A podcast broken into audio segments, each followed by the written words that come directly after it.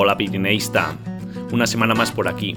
Aquí comienza Maldita Montaña, una publicación para pirineístas montañeros y amantes de la aventura. Aires de altura de semana en semana. Arrancamos. Llévatelas. Te mantendrán los pies secos. Si consigues sobrevivir, pégame un toque. Para evitar que la civilización le intoxique, decide huir. Y adentrarse solo en estos parajes, perdido en la naturaleza salvaje. He hecho? Siento a que tengas que caminar 1600 kilómetros para... Termina la frase. ¿Por qué tengo que caminar 1600 kilómetros? Soy Viajero y Travesía presentan Maldita Montaña, aires de altura para toda la semana con Eduardo Azcona y Usua Don Blas. ¿Te sientes sola? Estaba más sola en mi vida real que aquí.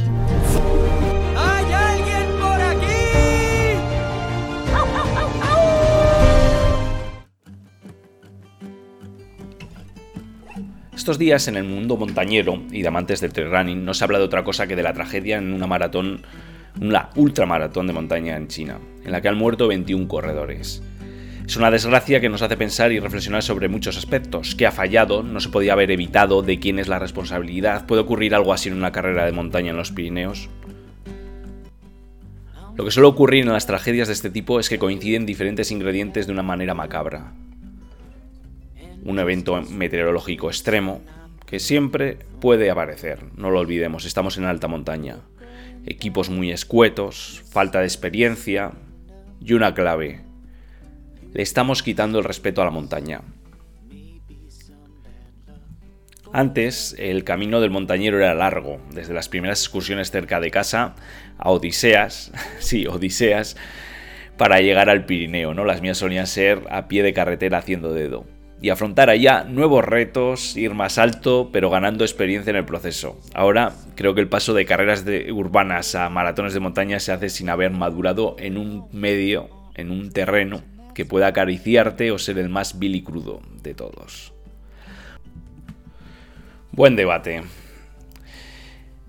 En el centro, bueno, pues que la montaña es algo de riesgo serio y que, bueno, que se tiende a menospreciar, ¿no? Y, y que, bueno, que es eh, en condiciones de alta montaña, pues es muy fácil eh, pasar de, de, como os comentaba, de las caricias del sol sobre el rostro hasta un crudo crudos momentos en los que pues todo cambia y siempre se suele repetir, ¿no? Eh, cuando ocurre una tragedia de estas, ¿no? Llegó el granizo, la lluvia helada, cambiaron bruscamente las temperaturas, fuertes vientos, eh, bueno, esto es la alta montaña y por ello pues que eh, siempre hay que llevar eh, cierto equipo de, seguridad, ¿no? Que es otro de los, de los temas, ¿no? Al final que en las carreras de montañas pues eh, depende de o puede depender de la organización. ¿no? Eh, tiene que haber un material obligatorio eh, que se tiene que revisar que existe ese material obligatorio. Claro que todos queremos ir muy rápido, todos queremos llevar el menor peso posible, pero bueno, hay que llevar un material que la organización es, determina eh, como obligatorio y que frente a cambios súbitos del tiempo pues nos puede ayudar a, sobrevivir, ¿no? nunca mejor dicho, ¿no?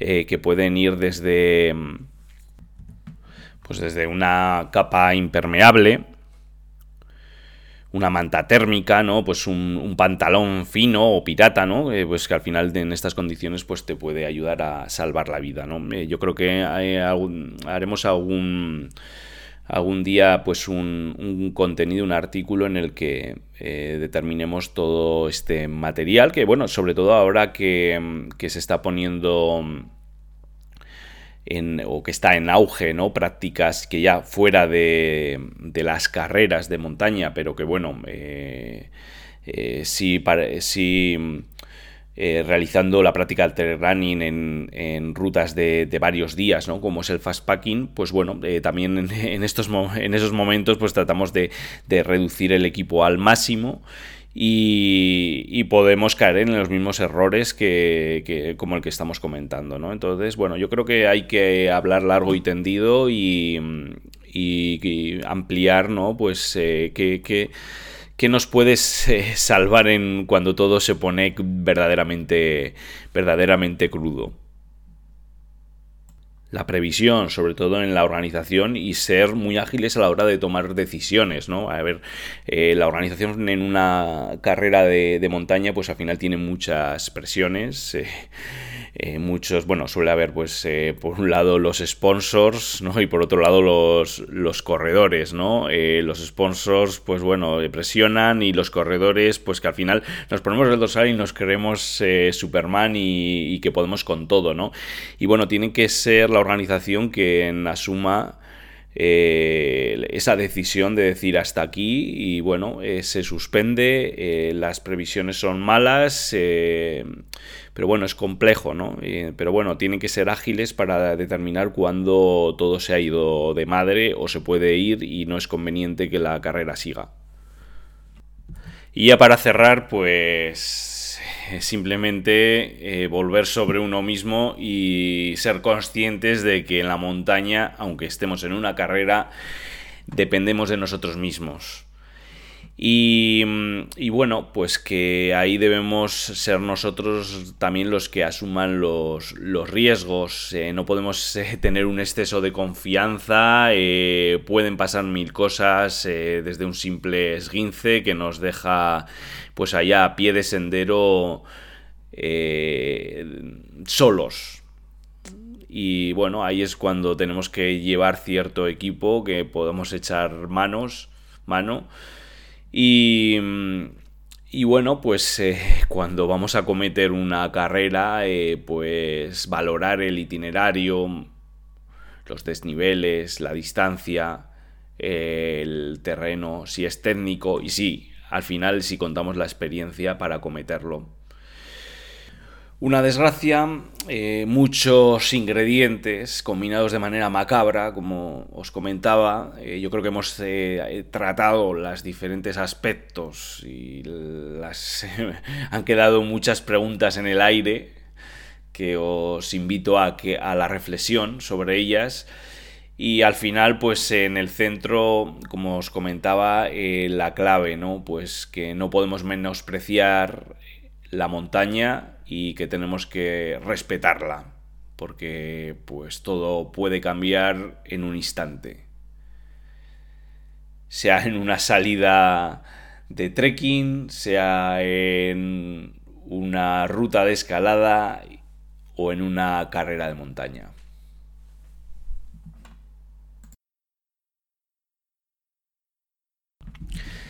Y bueno, tras este, esta introducción, este tema que eh, como todos lo, todas las semanas tratamos, bueno, todas las semanas tratamos un tema en profundidad al inicio del podcast, pues ahora ya nos metemos de lleno en los contenidos que os traíamos eh, esta semana en el, en el boletín. El, bueno, eh, daba, daba título al boletín una ruta eh, que hemos escogido en el Valle de Belagua, en el Pirineo Navarro, y que no es otra que la circular a la Carchela, desde Arraco.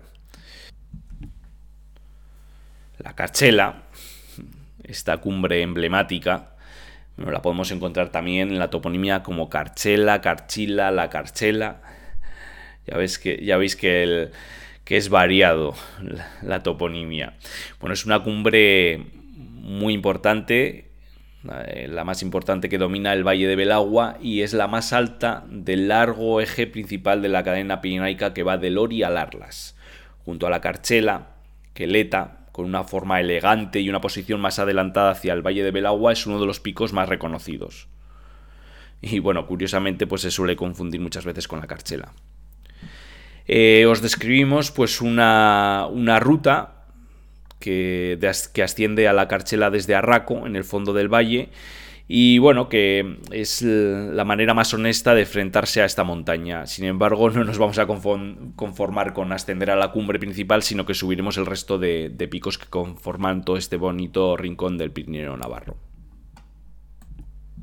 La ruta es dura, eh, con fuerte desnivel acumulado Y bueno, a pesar de todo, pues por el tipo de camino que es, se, gana el desnivel con facilidad. ¿no? Entre Queleta y Ezquieta hay tramos de cresta estrechos que los debemos tener en cuenta. Eh, son de, de, escasa dificultad y evitables, pero bueno, con viento o hielo pues pueden resultar peligrosos. Y en fin, eh, pues el ascenso y el descenso es fácil de seguir por la señalización y el recorrido por la cresta es evidente y, como os comentaba, si el tiempo está despejado no tenemos que tener ningún problema de orientación. Bueno, os, recomiendo pues que vayáis al boletín, que vayáis a, a travesíapirenaica.com eh, y que les echéis una ojeada pues a esta bonita ruta que eh, os va a permitir conocer este rincón del Valle de Belagua en el Pirineo Navarro. Bueno, y que tiene el sello particular de Quique, ya lo iréis conociendo, y que le gusta diseñar las rutas y acometerlas, pues eh, él, es un coleccionista de los pequeños picachos y, bueno, pues ya que se sube a uno, pues se sube también a los de alrededor. Y entonces pues diseña estos estas rutas eh, que recorren los crestedíos en busca de, todas esas cimas, ¿no? Y, y que bueno, que tienen su sello particular.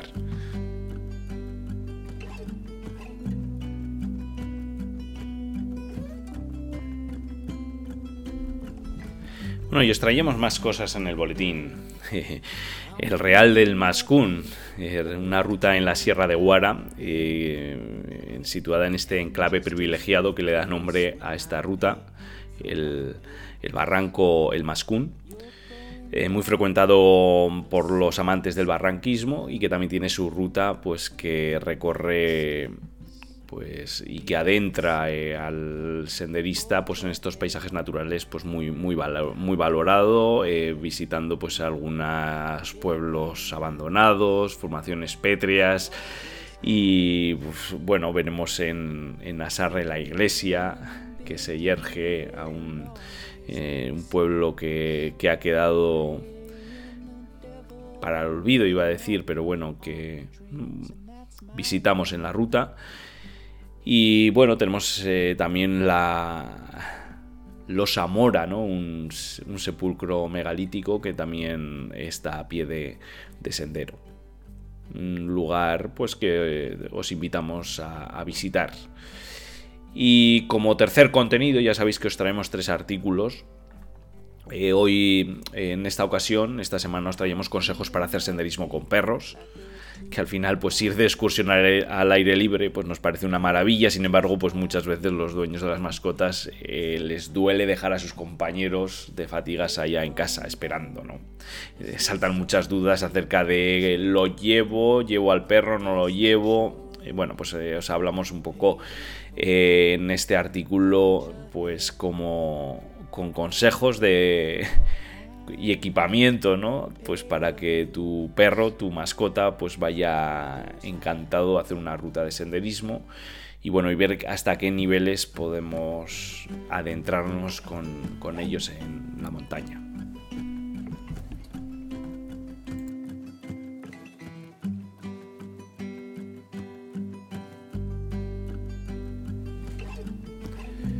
Bueno, y llegamos a nuestra sección Buscamos este lugar. Bueno, ya sabéis que, cada semana eh, buscamos un lugar del Pirineo. Al final os presentamos una fotografía y os damos unas pistas para ver si eres capaz de averiguar de qué estamos hablando. En la foto de, de hoy os describo, ¿no? Veo un barranco de frente, hay un, un pequeño puente y un barranco la verdad que lleva volumen de agua bueno, la verdad que está todo, todo verde, algunos árboles. Bueno, es difícil, ¿no? Como siempre os digo, oye, tenéis que ir al boletín, tenéis que ir a travesiapeneica.com y ver el artículo de Buscamos un lugar. Vamos con las pistas, venga, ya vamos. Nos encontramos en uno de los rincones más conocidos del Pirineo catalán y que cada año atrae a miles de personas, turistas, montañeros, barranquistas o devotos. ¿Ya lo has adivinado? Y van tres pistas en esta ocasión. Primera, el descenso de este barranco es uno de los más completos y divertidos en Cataluña, aunque también técnico y peligroso. Va la segunda. El GR11 recorre este barranco que en su parte alta da acceso a uno de los valles más visitados del Pirineo catalán.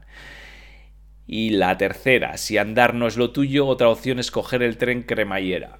Bueno, yo creo que está bastante claro. Y la próxima semana pues veremos si habéis acertado. Y bueno, ¿cuál fue el lugar de la semana pasada? El refugio que buscábamos la semana pasada es el refugio de Baiselans, el refugio guardado a mayor altitud de los Pirineos y uno de los más antiguos, de 1899. Eh, se amplió en 1933 y se reformó en 2003. Ha sabido conservar sin duda la arquitectura peculiar de su época con una estructura, estructura abovedada y cubierta de cobre que veíamos en la foto que os presentábamos. Pues nada, felicitaciones a los que habéis adivinado cuál fue el lugar de la semana pasada.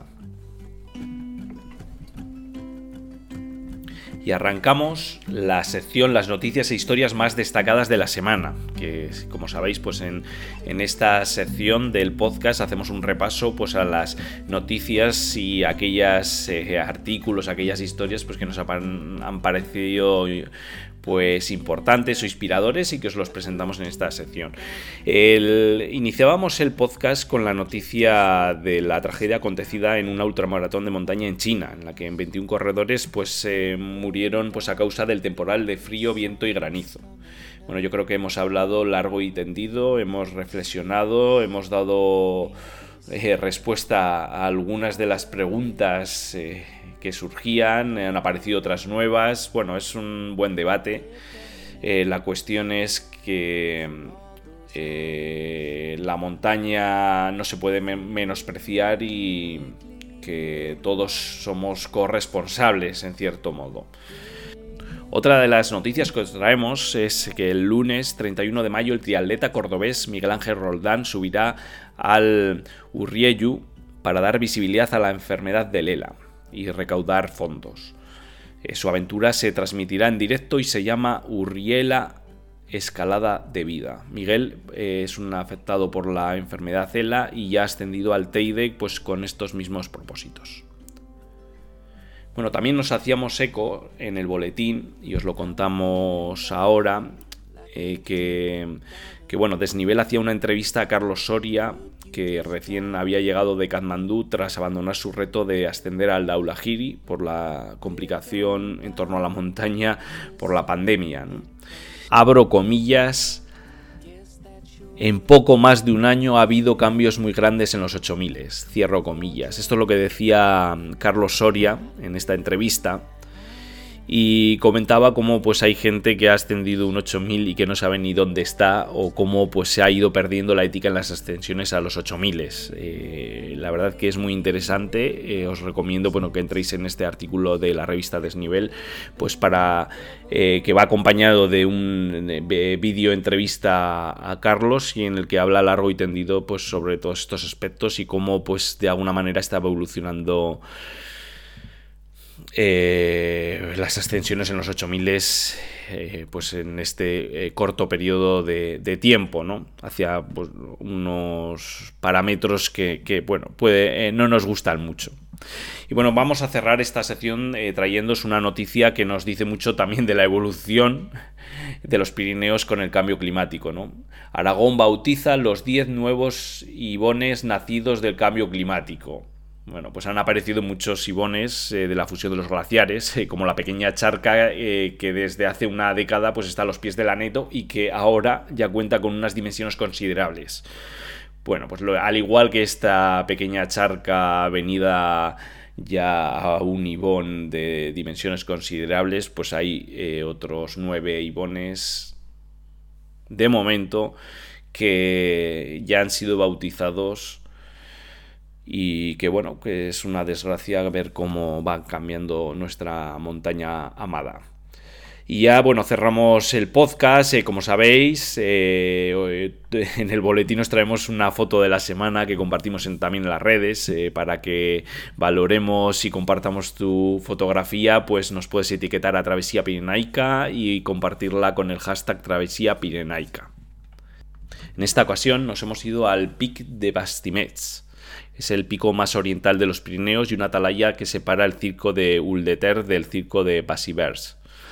Y bueno, nos la trae, nos la trae eh, Klaus.sv y vemos como pues dos compañeros suyos pues ascienden a la cima eh, peladas de nieve en la cumbre y bueno se ve no pues esa alegría yo creo de llegar a la cima y sin más pues hoy ha sido un placer eh, como todas las semanas teneros ahí detrás y os animo a que nos compartáis, nos comentéis, ya sabéis en las redes sociales, podéis mandarnos un correo a info arroba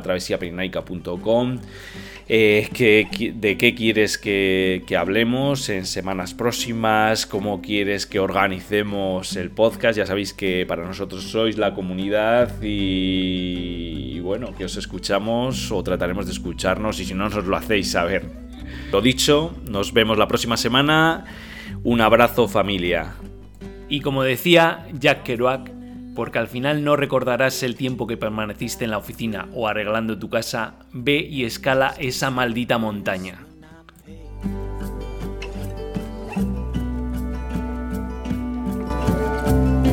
¿Has pensado en abandonar? Oh, solo una vez cada dos minutos o así. Quieres algo en la vida,